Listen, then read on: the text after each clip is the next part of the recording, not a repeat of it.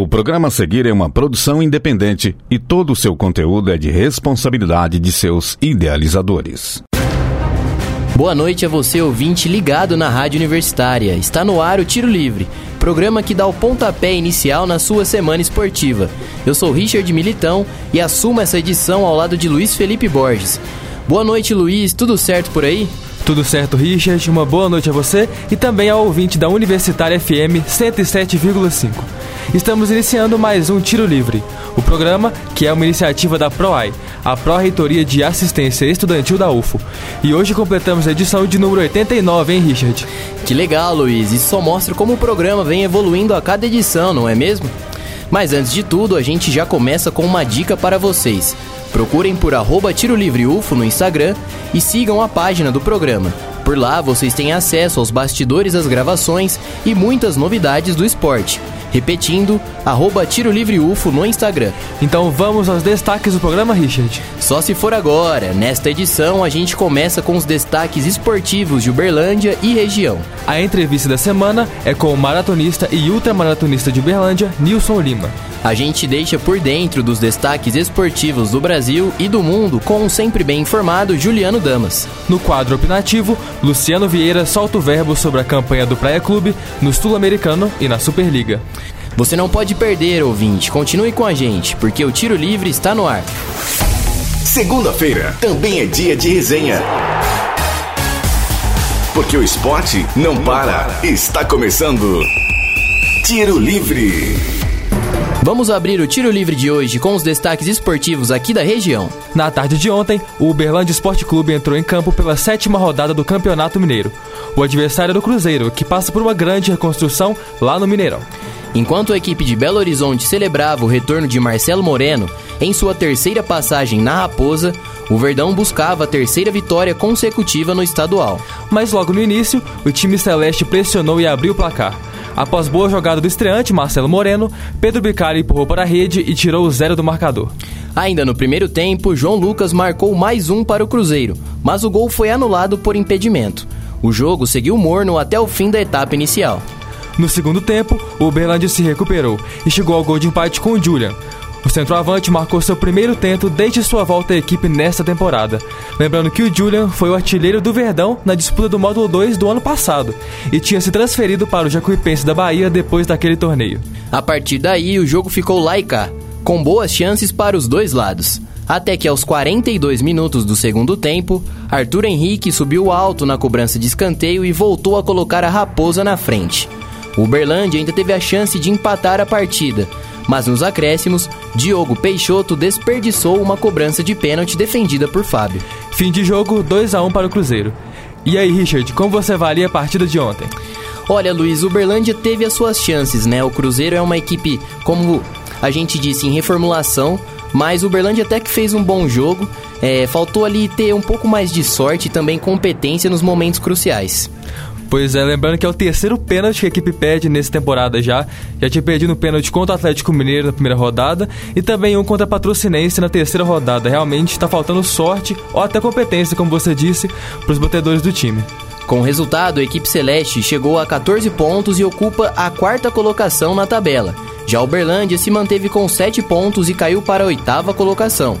O próximo desafio do Verdão é domingo, dia 8, às 10 horas da manhã contra o URT, no estádio Parque do Sabiá. Falando na URT, o Trovão Azul de Patos de Minas venceu na rodada.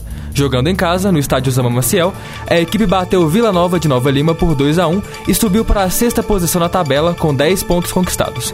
Já a Patrocinense empatou fora de casa com a Caldense, 2 a 2 A equipe de patrocínio ocupa a sétima colocação. Partindo para o módulo 2 do Mineiro, as duas equipes da região não vêm fazendo uma boa campanha, viu? E mesmo jogando em casa, o Cap Uberlândia foi superado pelo Nacional de Muriaé por 1 a 0, enquanto o Mamoré, de Patos de Minas, caiu para o Guarani, também por 1 a 0. Os dois times ocupam a zona de rebaixamento da competição e se enfrentam na próxima rodada. Dos campos para as quadras. O Praia Clube segue forte na liderança da Superliga Feminina de Vôlei. Na última sexta-feira, na Arena Praia, mais uma vitória para as Aurinegras. E que vitória! 3 sets a 0 sobre o Osasco, com parciais de 25 a 18, 25 a 19 e 25 a 17. O Praia dominou a partida do início ao fim, com um show de bloqueios. Foram 18 pontos ao todo nesse fundamento, nove deles da Central Carol, destaque absoluto da partida e melhor bloqueadora do campeonato. O resultado manteve o time na liderança, com 53 pontos, e serviu para espantar o clima ruim no Praia, depois da dolorida derrota na final do Sul-Americano para o Minas na última semana. E a cobertura completa dessa final você escuta daqui a pouquinho, no quadro opinativo da edição. O próximo desafio das meninas praianas já é amanhã, terça-feira, de novo na Arena Praia, contra o Flamengo. O jogo é às sete e meia da noite, com entrada franca. Bate-papo. Informação. Agora, no Tiro Livre. Entrevista da semana. Recebemos hoje o berlandense Nilson Lima, que é maratonista e ultramaratonista. Boa noite, Nilson. Seja muito bem-vindo ao Tiro Livre. Olá, amigos do Tiro Livre. É um prazer estar aqui falando com todos vocês. Primeiramente, Nilson, conta pra gente como você conheceu as maratonas, quando e como você iniciou nesse esporte. Bom, minha motivação inicial com a corrida foi para perder peso. Eu nunca fui uma pessoa sedentária, sempre pratiquei esporte de alguma forma, mas a corrida mesmo veio com essa motivação de ter um pouco de qualidade de vida e perder peso, aquilo que o futebol de final de semana já não estava mais segurando. É, e resumindo é, a minha história com a corrida, é, e falando é, especificamente sobre maratonas, a minha primeira maratona foi em 98. Eu já estava com 45 anos e de lá para cá eu corri 269 maratonas e ultras, sendo 242 maratonas e 27 ultras. Beleza, Nilson. E agora conta pra gente, como funciona a sua rotina de treino para conseguir completar todas essas maratonas e ultramaratonas que você disputa? Bem, a minha rotina de treinamento para correr maratonas ou alguma ultramaratona, ela envolve, claro, obviamente, a disciplina, a dedicação, a minha rotina diária de treinamento é levantar às 5 horas da manhã, isso faço isso de forma religiosa. E claro, esse treinamento ele não gira só em torno do correr. É, tudo aquilo que está envolvido na importância de você estar tá praticando atividade, como fortalecimento, né, todo o trabalho de educativo, funcional, essas coisas sempre fez parte da minha vida. Então, eu acho que é todo um contexto aí.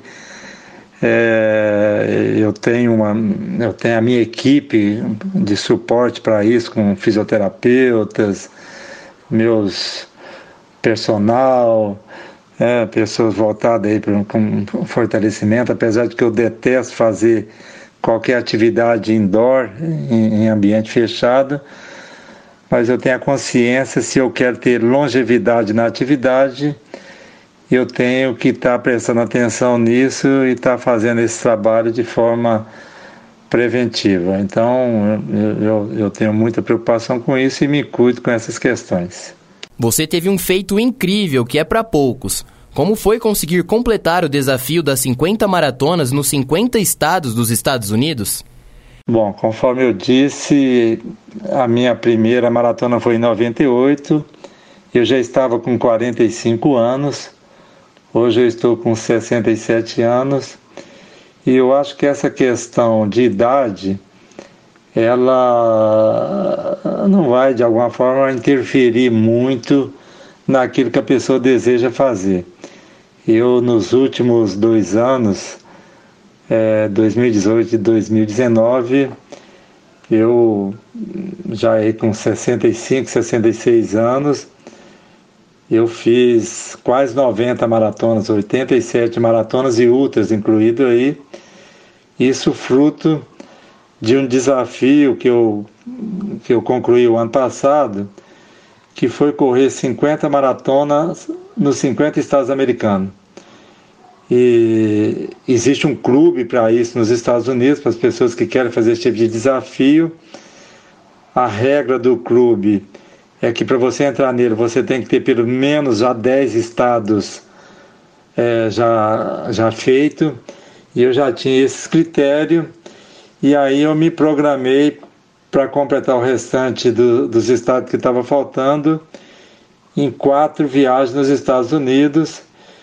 É, agora, muito mais do que só o ato de correr, esse desafio ele me exigiu muito na questão logística, porque eu tive que fazer tudo isso aí sozinho, com deslocamento, de correr uma prova, pegar o carro e dirigir 300, 400 quilômetros para correr no outro dia, que eu fiz muitas maratonas sequenciais, de correr sete maratonas em sete dias, 12 maratonas em 12 dias.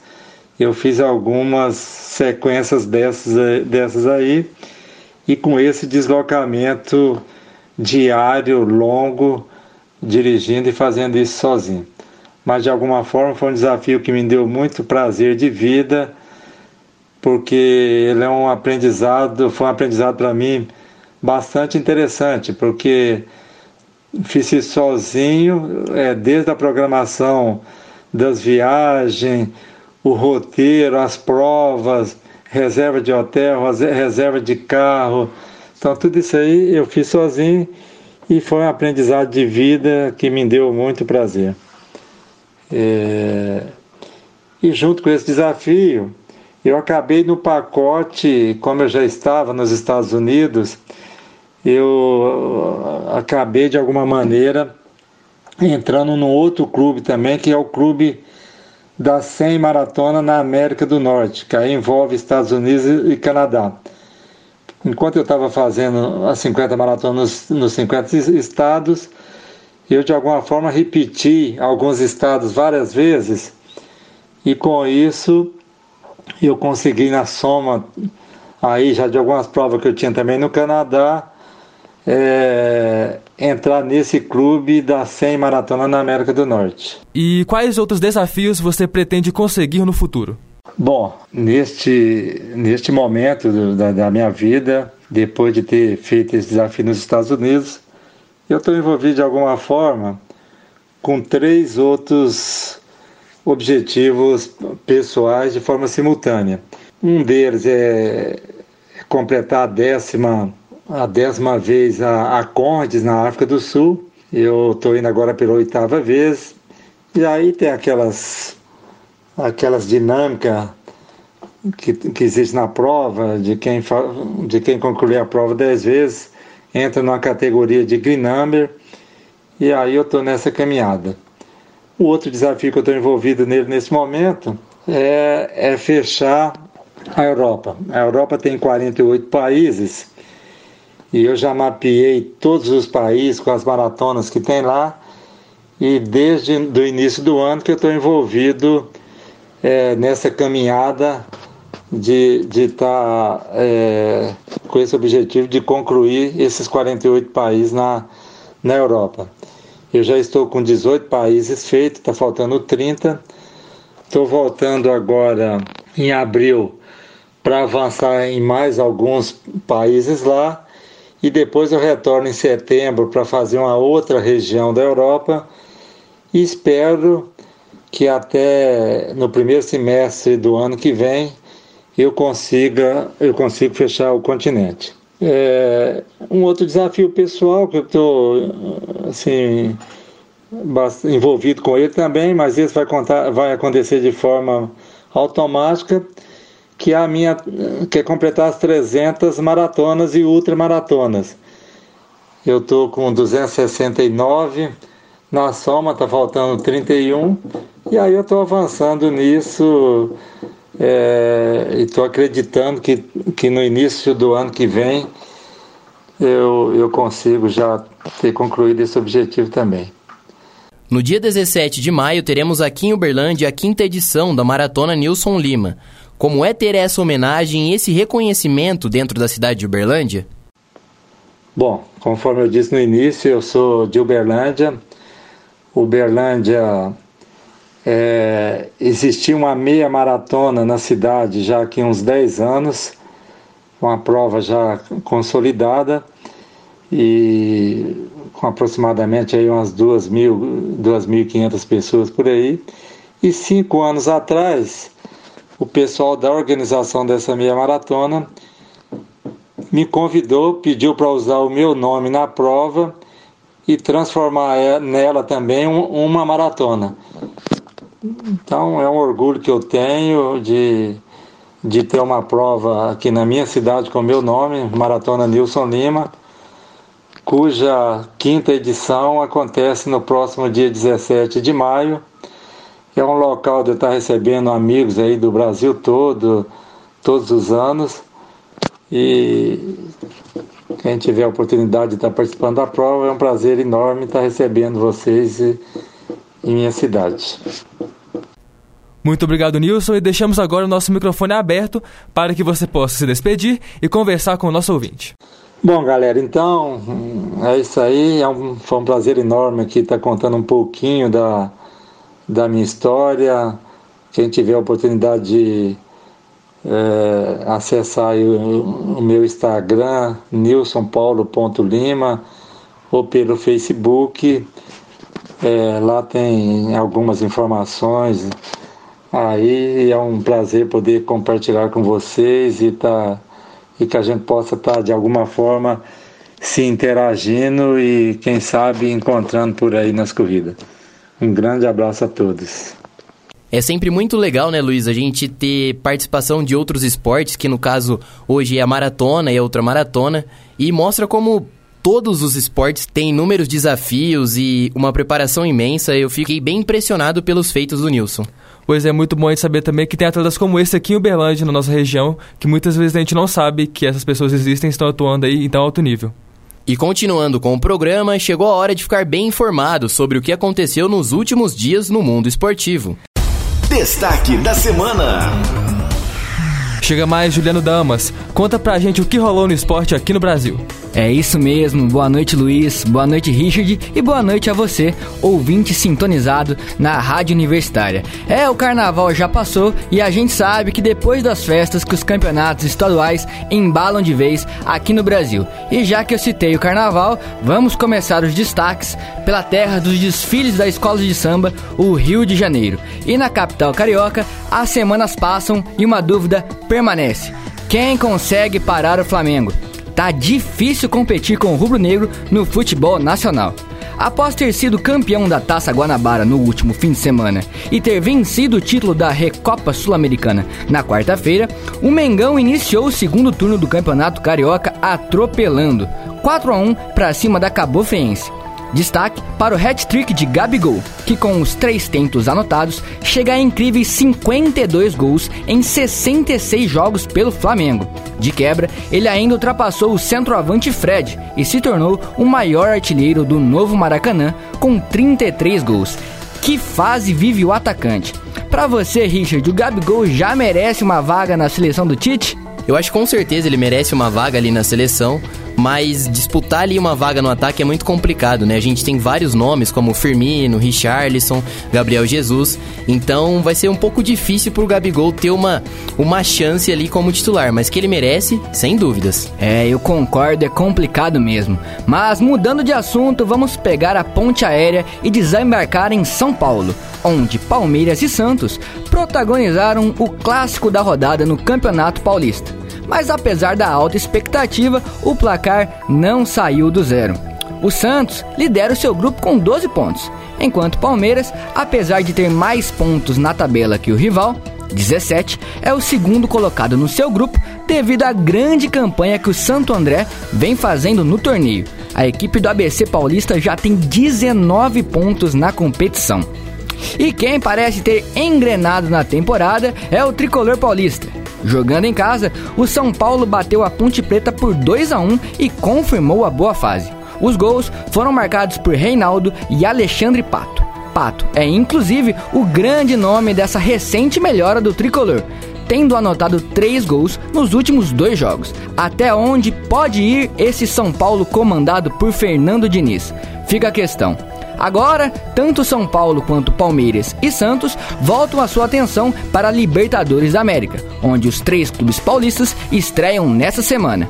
E se o Cruzeiro venceu o Uberlândia no finalzinho, como a gente viu nos destaques de Uberlândia, o Atlético, por sua vez, ficou no empate por 1 a 1 com o Boa Esporte fora de casa. O resultado deixa o Galo fora da zona de classificação do Campeonato Mineiro e aumenta a pressão para cima do time alvinegro, já que recentemente a equipe foi eliminada tanto da Copa Sul-Americana quanto da Copa do Brasil. Em resposta aos maus resultados, a diretoria do clube demitiu o treinador venezuelano Rafael Dudamel, que havia sido contratado no começo do ano, e oficializou no fim de semana a chegada de Jorge Sampaoli, treinador argentino que comandou o Santos na última temporada. A vinda do técnico é cercada de grandes expectativas, devido ao alto salário que será pago a toda a sua comissão técnica e dos bons resultados que Sampaoli teve no ano passado, levando a equipe santista ao vice-campeonato brasileiro. Apesar do bom desempenho, a passagem do argentino por Santos foi marcado por diversas rusgas com a diretoria santista, já que o treinador tem personalidade forte e muitas vezes polêmica. Conta pra gente, Luiz, você acha que São Paulo vinga no Atlético? Olha, eu acho que sim, ele é um técnico muito competente, provou no Santos que ele realmente é bom, mas vamos ver se ele resolve essa bagunça que tá o comando do Atlético Mineiro. Desde algumas temporadas aí o time não consegue se firmar com um técnico só. Mas e aí, Juliano, o que você preparou pra gente nos destaques internacionais? Olha, tem muita coisa legal, viu, Luiz? E vamos começar pela Inglaterra, que teve a queda surpreendente do Liverpool. A equipe treinada por Jürgen Klopp foi derrotada na Premier League após mais de um ano de invencibilidade, e o tropeço veio de forma categórica para o Watford, 3 a 0. A zebra é maior ainda porque o Watford figurava na zona de rebaixamento até o começo da rodada. O revés coloca ponto final no sonho de título invicto do Liverpool, feito que apenas o Arsenal de 2004 conseguiu. Apesar da derrota, o Liverpool é franco favorito e tem absolutamente tudo para conquistar o caneco inglês, já que tem mais de 20 pontos na liderança da competição. Ainda nos gramados ingleses, o Manchester City colocou nesse último domingo mais uma taça na sua sala de troféus. Com uma vitória apertada por 2 a 1 sobre o Aston Villa, gols de Rodri e Agüero, os comandados de Pep Guardiola venceram a taça da linha inglesa pelo segundo ano consecutivo. E os números do treinador espanhol são realmente impressionantes. Em sua quarta temporada pelo time de Manchester, esta é a sétima conquista de Guardiola. Lembrando que esse número pode aumentar ainda nessa temporada, já que o time segue vivo tanto na Champions League quanto na Copa da Inglaterra. Já na Espanha, o fim de semana foi de ao clássico: Barcelona versus Real Madrid. E quem saiu com a vitória foi a equipe da capital espanhola, 2 a 0 para os merengues. O destaque ficou por conta do brasileiro Vinícius Júnior, que após ter dado uma assistência no meio de semana pela Liga dos Campeões, voltou a fazer boa partida e anotou o gol que abriu o placar do jogo. No finalzinho, Mariano Dias ampliou para o Real. Já o melhor jogador do mundo, Lionel Messi, foi muito bem marcado pelos madrilenhos e teve uma atuação apenas discreta. Com a vitória, o Real Madrid reassumiu a ponta da liga e tem um ponto de vantagem para o próprio Barça, que briga acirrada pelo título, hein? E para finalizar, é hora de tênis no tiro livre. Isso porque tem brasileiro brilhando pelas quadras do mundo. E o nome dele é Thiago Wilde, que no domingo se sagrou campeão do ATP 250 de Santiago. O jovem, de 19 anos, conquistou o título após vencer o norueguês Casper Ruud por 2 sets a 1, parciais de 7-5, 4-6 e 6-3. Já fazia cinco anos que um brasileiro não vencia um torneio desse escalão no tênis, sendo o último Thomas Bellucci em Genebra, na Suíça. Além disso, Thiago tornou-se o primeiro tenista do circuito mundial, nascido nos anos 2000, a conquistar um ATP 250. Thiago agora foca em tentar entrar no top 100 do ranking, já que atualmente o brasileiro é o número 113 do mundo. Conta aí, Richard, você que gosta bastante de tênis, é a hora da estrela de Thiago Wilde brilhar? Olha, Juliana, é meio difícil a gente analisar. Claro que o Thiago teve uma conquista enorme, né? É um feito histórico, mas o circuito do tênis é cheio de reviravoltas, cheio de altos e baixos. Agora era do Thiago selecionar muito bem o que ele vai fazer né? a partir do, dos próximos torneios, selecionar bem os próximos torneios e tomara que ele entre nesse top 100 aí para conseguir entrar direto na chave de Roland Garros. É isso, a gente fica na torcida pelo tenista brasileiro. Muito obrigado, Juliano. O mundo dos esportes sempre muito bem agitado e você sempre por dentro de tudo. Valeu, Juliano, e vamos agora ao quadro opinativo. Agora, no Tiro Livre. Opinião. Luciano Vieira vem aí para falar sobre os desafios que o Praia Clube vem enfrentando na temporada. Boa noite, Luciano. Para começar, conta pra gente como foi o Sul-Americano que rolou aqui em Uberlândia. Boa noite, Richard. Boa noite, Luiz. Boa noite, ouvinte da Rádio Universitária. O Praia Clube disputou entre o dia 17 e o dia 21 agora de fevereiro o Sul-Americano aqui em Uberlândia. O Praia disputou o título com outras quatro equipes: o Minas Tênis Clube de BH, a Universidade Católica, o São Lourenço e o Boca Juniors. Esse jogo né, foi chave aí na competição. O Praia Clube acabou vencendo a partida por 3 sets a 2, mas um resultado que diminuiu muito a confiança e acabou atrasando bastante a equipe em comparação ao Minas na questão física, o que pesou no último jogo na sexta-feira na grande final. O Praia Clube jogou muito mal, realmente não deu certo. O Minas foi muito superior em todos os fundamentos e acabou vencendo por 3 sets a 0. Uma derrota amarga aqui em Uberlândia que custou para o Praia a classificação para o Mundial de Clubes em dezembro. A gente conversou com o técnico Paulo Coco no final da partida, ele deu aí algumas justificativas. Não sei se eu concordo tanto com ele, né? Diz ele que a parte física pesou bastante. Vamos ouvir aí o comandante do Praia Clube. Eles fizeram uma partida muito mais consistente que a gente. Acho que por uma somatória de fatores. O time está mais equilibrado, obviamente, com a entrada da Rabadieva. É, e a gente num momento difícil, um acúmulo de jogos muito grande, culminou com lesões importantes nessa reta final que fizeram falta para a gente poder revezar o time no Sul-Americano. E o deslize que a gente teve no jogo de ontem, que culminou com um desgaste excessivo e foi decisivo para a nossa performance hoje. E Luciano, como fica então o cenário para o Praia Clube nos playoffs da Superliga? Certo, o Praia teve um tempo de descanso, né, depois aí da final contra o Minas. Então, tempo aí para recuperar os jogadores e também para esfriar um pouco a cabeça depois de uma derrota bem complicada. Como vocês trouxeram nos destaques, na sexta-feira o Praia enfrentou o Osasco aqui em Uberlândia e venceu por 3 sets a 0. Foi uma, uma grande vitória e realmente mostrou que alguns defeitos que o Praia tinha no Sul-Americano foram corrigidos e agora o técnico tem à disposição todos os jogadores. O problema para mim que teve no Sul-Americano e que ainda vai perdurar no decorrer da competição é pelo elenco do Praia ser muito grande e ter várias possibilidades, várias variações táticas, ele se perde um pouco. É, o técnico Paulo Coco toma algumas decisões no começo dos sets que acabam custando caro no final. Então, por exemplo, a Martinez que joga nas duas posições como ponteiro e como oposta, às vezes se ele começa ela na rede é, com a Fernanda Garay como oposta, ele já trava um pouco a substituição no decorrer do set. Isso dificulta muito o trabalho da equipe, mesmo tendo um banco forte, as decisões do treinador acabam pesando e para mim foram bastante decisivas no Sul-Americano e também na derrota que o Praia teve para o Sesc Rio na Copa Brasil.